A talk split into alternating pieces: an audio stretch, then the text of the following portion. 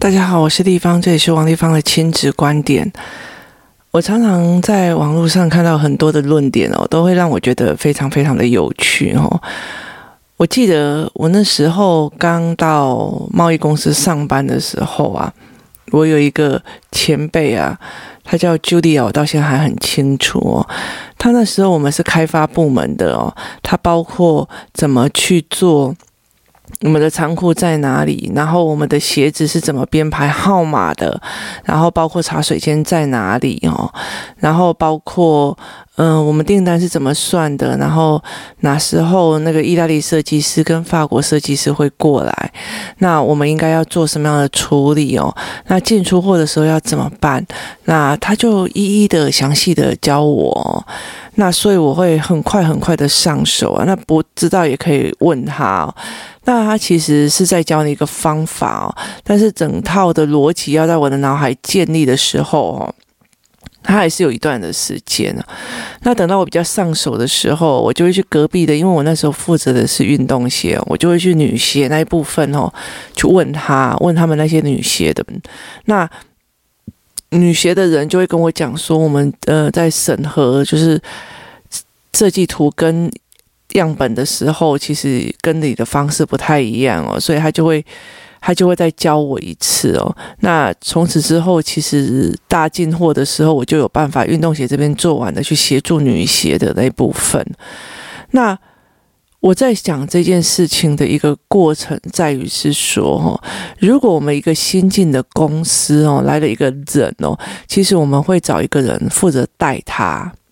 对，那负责带他的这件事情哦，我们是让他们快速进入的状况哦，然后去思维这件事情。那可是，可是如果你进去一个公司就没有人理你，然后就去坐在那边发呆哦，那你也不知道要做什么，他就觉得说，然后你自己长出力量，这件事情对我来讲是非常非常有趣吊诡的一件事情哦。但是在亲幼儿的教育里面有太多这样的理论哦，他好像把小孩丢到学校，是小孩就应该为他做什么。其实包括什么叫做联络簿哦，联络簿有几题哦，怎么抄联络簿哦，其实都是要学的。我记得我女儿刚开始进去学校的时候，包括怎么查字典啊，然后怎么去图书馆，他就是一个步骤一个步骤去教你的哦。所以其实我时候是一个所谓的。适应不良这件事情哦，很多的时候就是因为我们把小孩丢到一个环境里面，可是我们却没有跟他们说是为什么。那你当然也可以讲啊，像例如说哈，我那时候带小孩去菲律宾的时候，我也是别人我也查查了很多资料以后去到那边，然后订了房子以后，其实第一次我去宿务的时候，我是跟语言学校合作的嘛，所以我去的时候，我就算。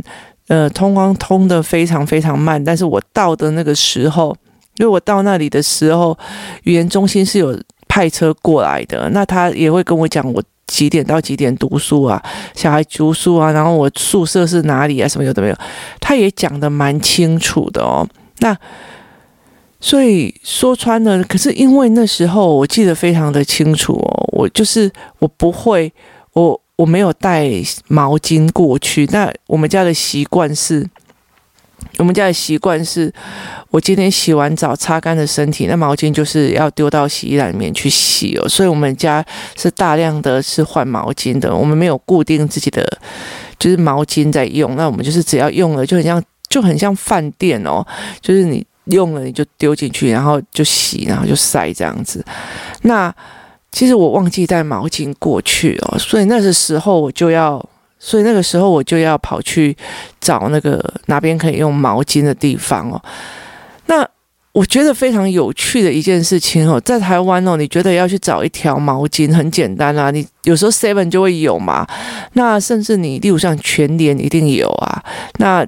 呃，超级 supermarket 一定有啊，那我就找了一个非常大的 supermarket 哦，它其实没有的诶，那附近的超商也没有哦，那比较大型的购物中心也没有哦。那后来我真的是不知道该怎么办的时候，我就去问了一个那时候带。就是代办的公司哦，那他就帮跟我讲说，哦，没有，你一定要去某一家类似所谓的 HOLA 的那种家居店哦，你才买得到毛巾哦。那那时候我就觉得，因为我的小孩时间到，他就会回到。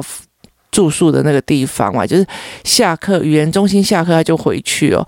那那时候我就觉得说，我一定要赶快买袋毛巾了，我就跳上计程车哦，啊，我就去了。那我就发现一件事情，天哪，你知道吗？因为宿雾的地方是完全没有红绿灯的，所以他们塞车塞得非常非常的严重哦。这是我第一次看到 Google 的表单上面是写哦，走路十分钟哦，开车四十分钟哦。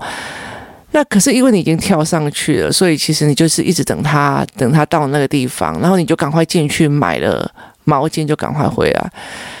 对，我也在那个环境里面长出了我自己的力量，但是前提是我有搜寻的能力，能力我有 Google 的能力，我会认知，我有语言。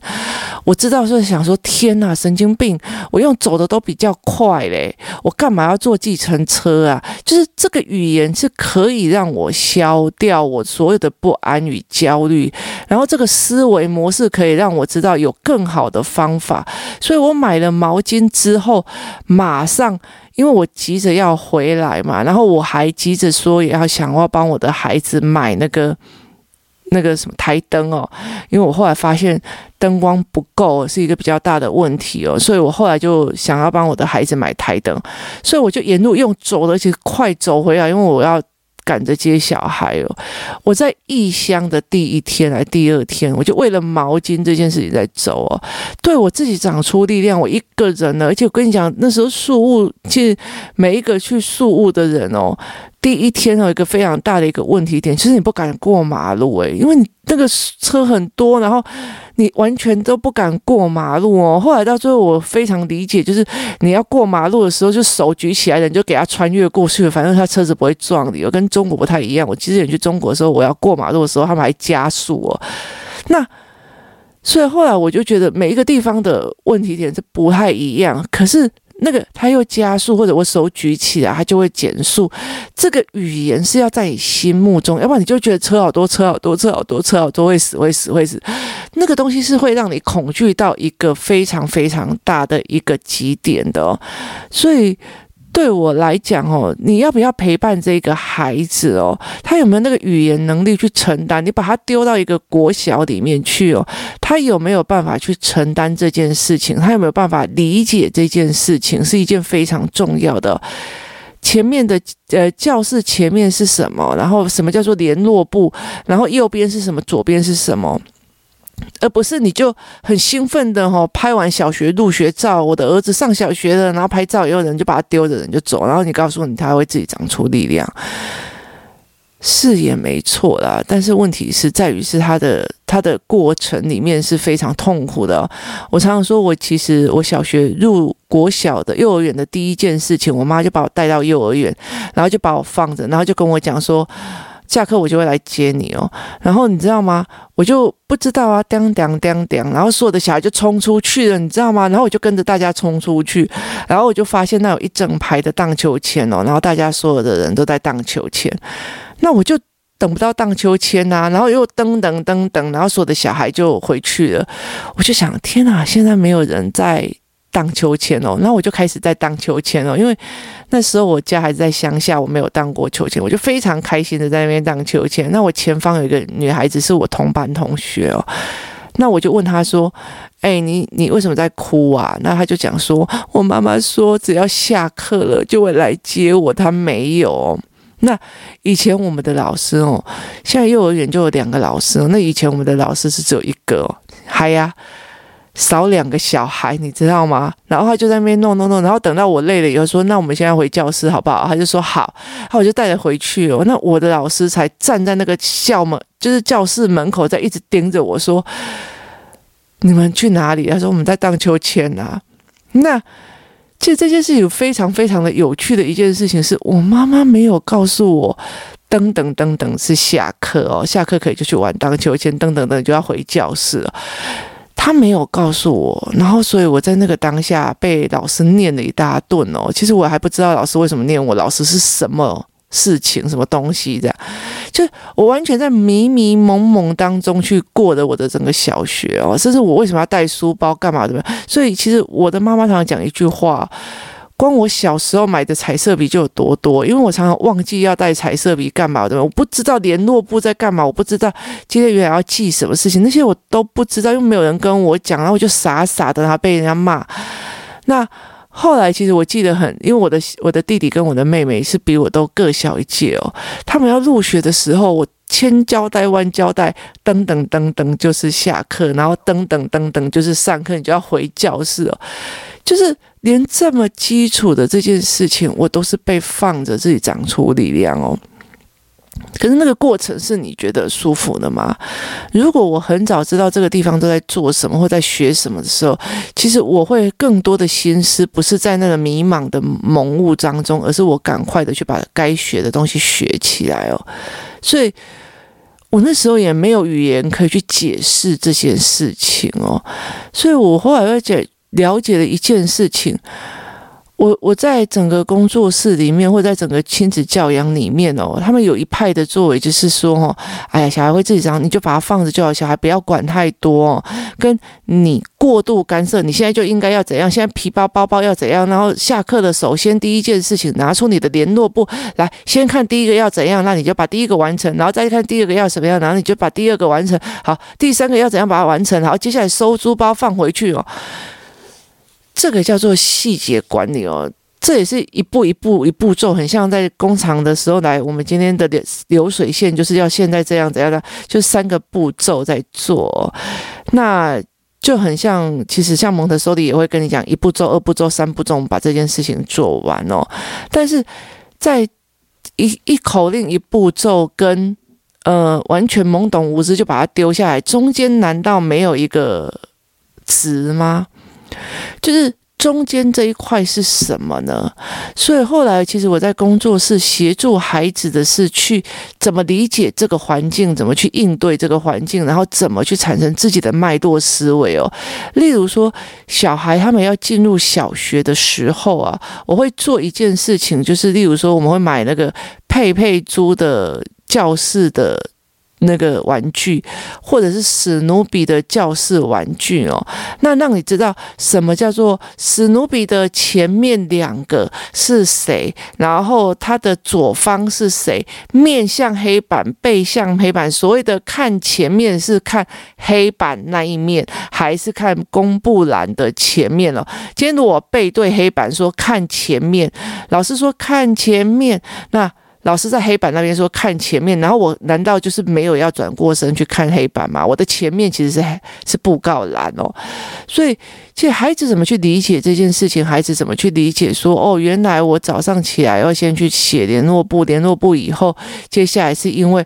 我教了课本以后，我们有一些课带出去，老师是趁着那个时间把考卷改一改或怎么样。那为什么会有甲乙本哦？因为有时候写完甲本，然后老师甲本还没改完的时候，这一次今天的功课就是一本，那明天就会对调哦。其实他没有办法去从语言里面去打出那个逻辑，他会变成一个就是球打过去拍过一来，球打过去拍回来这样这种模式哦。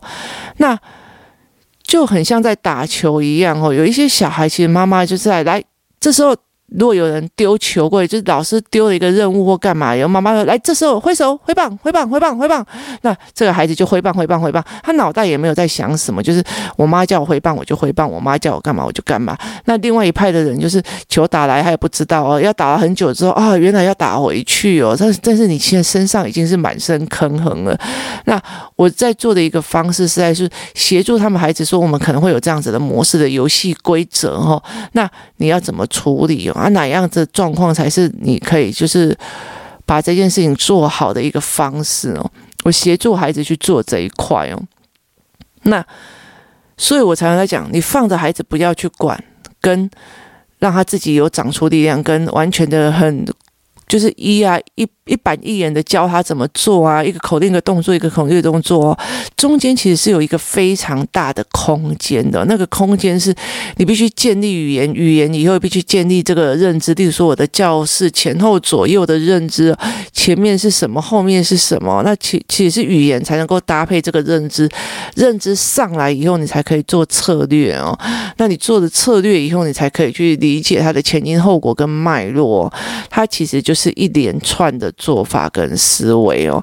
那你有没有办法协助孩子去做？老师，这这件事情才是非常非常的重要哦。那你也不能说我们现在，例如说。当然会讲说，像我妈妈这样把我就这样丢的哦，所以我后来不管去国中啊，或者是五专啊，或干嘛去任何一个地方，我是走到哪里就可以把自己过得还算一个样哦。你会很快的是把自己做成一个样，但是其实在这整个过程里面哦，你我的过损失是蛮多的哦，包括其实如果早期我知道国中在干什么，你知道我我真的是在考高高中跟大学。五专的时候，我还搞不清楚高中是什么，五专是什么。诶，就是我完全不知道我这一次考的事情是是怎么决定我后来的人生取向，没有人跟我讲，我就是傻傻的过去。如果我早知道游戏规则是这样玩，我其实就会有策略哦。但是大部分的妈妈就是把你丢着，就是不做。那后来其实有一个有一个很大的部分哦，其实我们也常常会把自己丢在某一个部分。就我跟我妹妹两个人，其实是非常喜欢哦。就是非常喜欢去探险哦，就是走到哪个地方就去探险哦，对我们来讲是非常的开心哦。但是其实相对也危险性哦。其实我女儿常常会讲一句话，我真的搞不清楚你哪来勇气哦，就是敢把我们带去那个地方哦。其实后续想想会后怕，你知道吗？那这东西是这样子，所以我后来才在想说哦。我们在所谓的不要管小孩哦，让小孩自己长出力量，跟小孩自己学会这件事情哦，跟我们一直管小孩哦，中间其实是有一。大块的一个部分哦，它既不带伤，但是带思维，那他可以去处理 handle 很多的部分哦。他提早了解他的策略跟人生的价值哦，这个东西其实是有语言，他有认知，再加上思维模式的，他也会非常知道这是一个思维的状况哦。这个才是一个非常非常的。就是非常重要的一个点哦，那我们也才有办法去陪孩子哦，建立更多的思维模式哦。所以我常常会在想说哦，你是让孩子自己去面对，还是陪小孩是面对，还是我一路指导小孩是面对哦？那我其实很想讲一件事情哦，这个年代其实不太适合像我妈妈这样子的方式哦，因为在我们那个年代哦，相对安全多了。那其实他也提供了一些就是补习或干嘛的哦，所以在这一个年代哦，其实你没有办法去做这样的损失哦。我记得我女儿还小的时候，那我回去家乡的时候，我很喜欢有一家店哦，在做那个麻糬，你知道？我每次回去就会觉得好想吃他家麻糬这样。那我就我就去那边，然后就刚好有一个爸爸哦，就是看起来很像那个罗摩啊这样，然后骑着脚踏骑着摩托车，前面载着一个小孩，那个小孩大概三四岁吧，刚好坐在那个站在那个摩托车的前方踏座，那跟爸爸出来，那那个炸麻糬的那个老板就跟他讲说：“哎呦，跟他叫你。”这小孩这么大了哦，那看起来起来他们两个是同学，他是同学，你小孩这么大了哦，这样子哦，那那个爸爸就讲了一句话，我还有一个我够觉得囡呐吼，已经国中啊，然后然后哈啊一个国中一个啥系会哦，嘿啊，他就说是啊，是啊，啊啊个中的迄个哦，伊讲哎是饲囡仔喊嘛喊嘛，养小孩喊嘛喊嘛，然后迄个囡仔吼。已经好几年一个月没有回家，就是说他的儿子国中生已经好几个月没有回家了。那有他就讲了一句话说，翻成中文的来讲是说啊，我之前我自己买切头盔，就是我之前也是走错路过了哈。那我也知道说这个小孩不学好，出去外面跟人家混帮派哦。那他就这个这个同学就跟他讲说。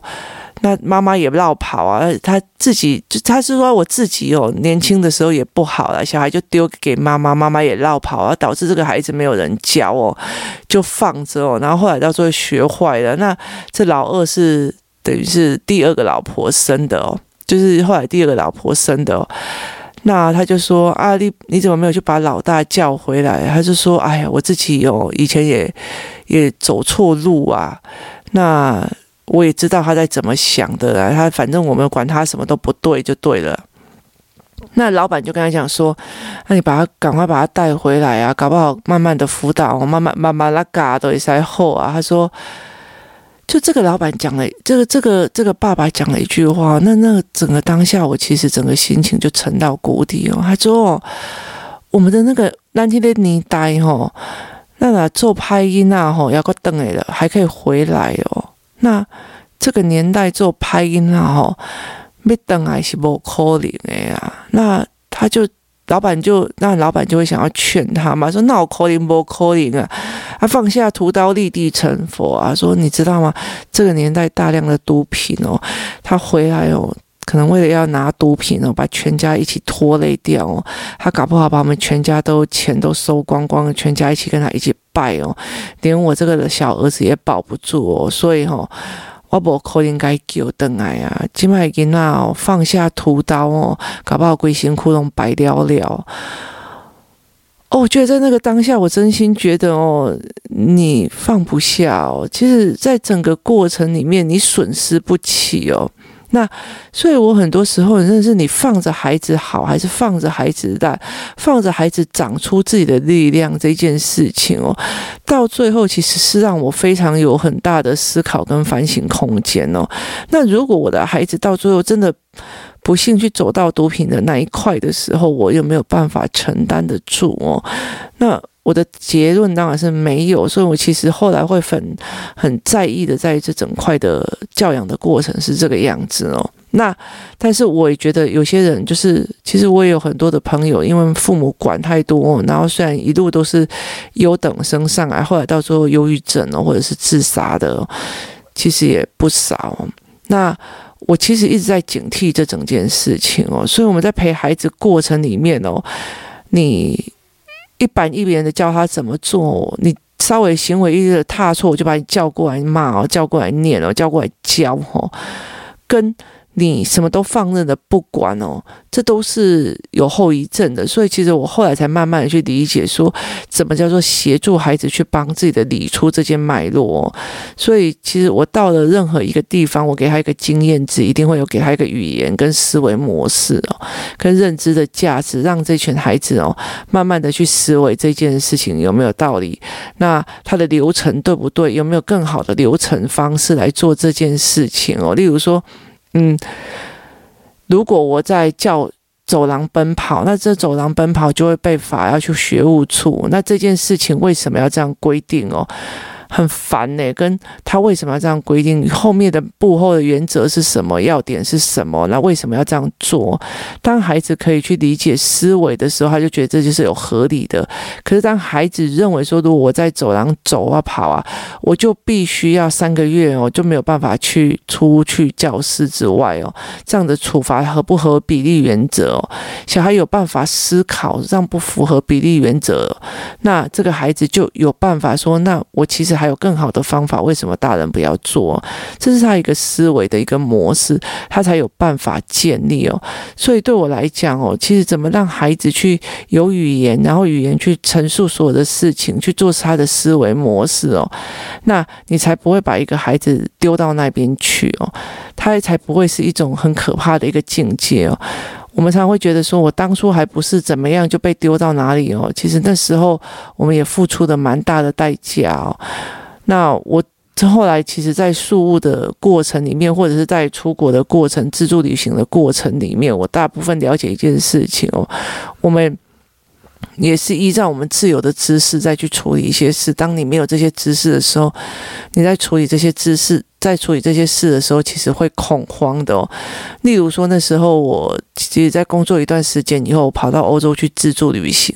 那时候没有 Google Google，然后没有 Google Map，我们那时候还是用那种什么寂寞星球的那种那个旅行的英文书的旅行指引书，然后慢慢翻哦。其实我那时候的大大部分就是拿一个地图，然后自己告诉我我现在到米兰，然后我在米兰附近再去找房间就好，有没有办法住？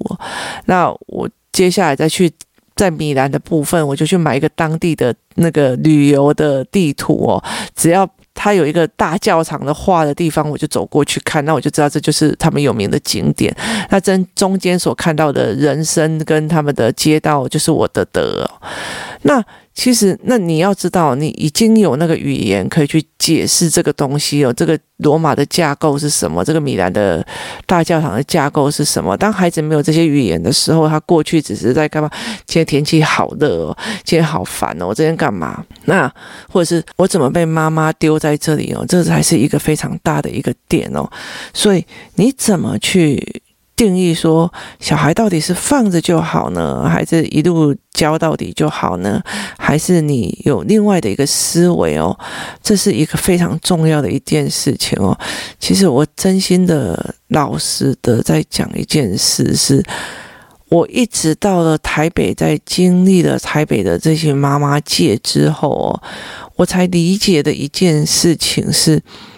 在北部的妈妈有大部分的方式，其实它包括学习学习怎么考试啊，怎么写写就是进度表干嘛的没有？他们的学习方法其实是很早很早就教给孩子了，甚至他会一个个盯哦，来，现在作业是第一样、第二样、第二样，跟我们以前在呃中南部乡下这样丢着，然后你自己决定哦，你到底爱你。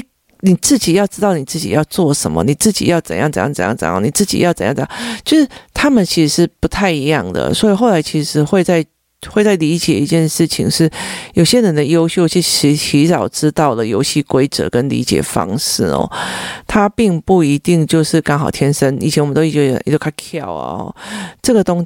这个这个点是不太一样，他们其实已经很早理解了游戏规则。那但是我们就等于是，我们把我是被小被丢在一个竞技场里面，然后单打独斗，搞不好还不知道什么在打架，然后我们就这样莫名其妙走到一个境界哦。人生其实是一件非常有趣的事情哦。你已经活到了一定的程度了，再返回去看幼儿的时期的时候，其实你有非常多的人生的价值跟人生的思维可以传导给自己的孩子哦。那何乐而不为呢？为什么你就会觉得说不是丢着，要不然就是一个一个管到底哦？这。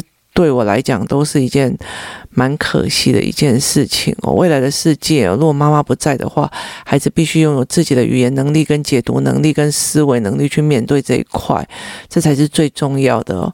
对我来讲，我在教养这一块哦，我不是把他，我不是一个新进人员，把他丢在公司里面哦，我也不是一个就是从头到尾这个人，我要一个头脑去倒水、去倒咖啡这样子的一个角色，而是我是。他刚进门的时候，领门领他进入的那个所谓的提携者，教他整个脉络怎么做哈。接下来在等他慢慢的有问题来问我，有问题来问我，慢慢的变成他有独当一面的状况，而不是什么事情都帮他做好，也不是什么事情就是一个口令的动作，让他没有办法整盘的思维哦，这样的状况，所以。在亲子教养这一块哦，爸爸妈妈要产生做什么什么样的角色，做什么样的动作，包括你自己给自己的定义哦，那你怎么去思维这件事情哦？其实我后来其实会跟很多的父母在讲说，你你刚进入一个新职场，跟到一个新的公司的时候，你希望别人怎么对待你哦？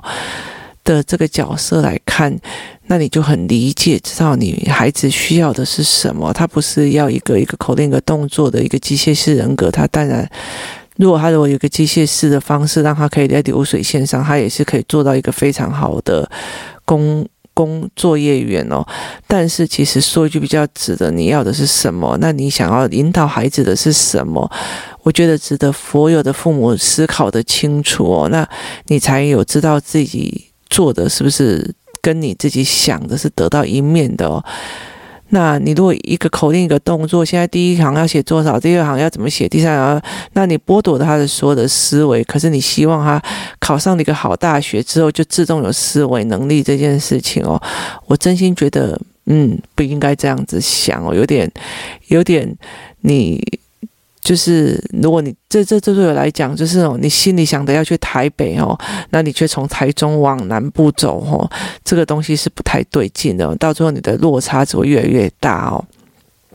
那今天提供你我的思维模式哦，那提供我的思考给你个人观点，让你想看看哦。那非常大家非常谢谢大家的收听，我们明天见，谢谢。